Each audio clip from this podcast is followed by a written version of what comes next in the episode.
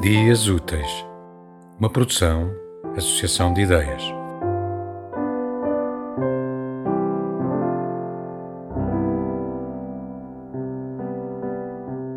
O homem, velho como o pescador de Hemingway, ou talvez de outro modo seja, nascera no alvor do arcaico século passado, por isso transportaria consigo aquela fina camada de pó que, ao que é tocado pelo tempo, mais enobrece que deslustra perante os seus olhos, que haviam visto desfilar a engrenagem do mundo, ao mesmo tempo que seguiam maravilhados a teia dos labirintos clássicos, suspendera-se agora um véu como que de anunciação a excelsa visita.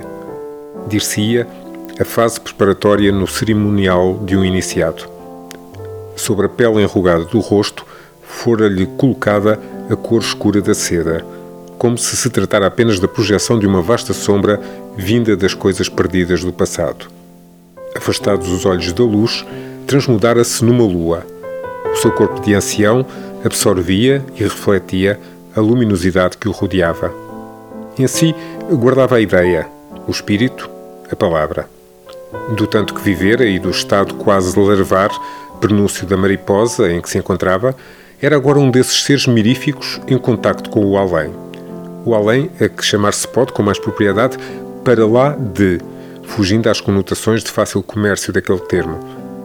Na longa planície da noite, recebia no ombro direito o pousar de um pássaro, a longínqua renascida fênix, e com ele conspirava a ruína das fronteiras, para que nenhuma sebe ou muro se interpusesse ao fascínio do abismo, ao mergulho lento e sereno nas eternas águas do repouso. Que eu encontrasse entre as pedras da Acrópole, poderia confundir o claro vulto com a magna sombra de um dos sábios gregos na margem de uma oliveira, brindando com o cálice da cicuta à memória dos anciãos de Atenas. Ei-lo no limbo, e do limbo lhe ressoavam as palavras como a voz dos profetas.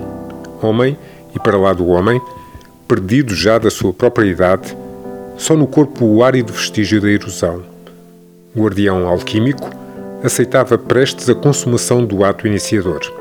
Sabedor da passagem, abria as portas à atmosfera da noite visitante em temporal que o tomaria nos braços. Uma longa veste branca sobre o corpo, já mero apêndice do ser.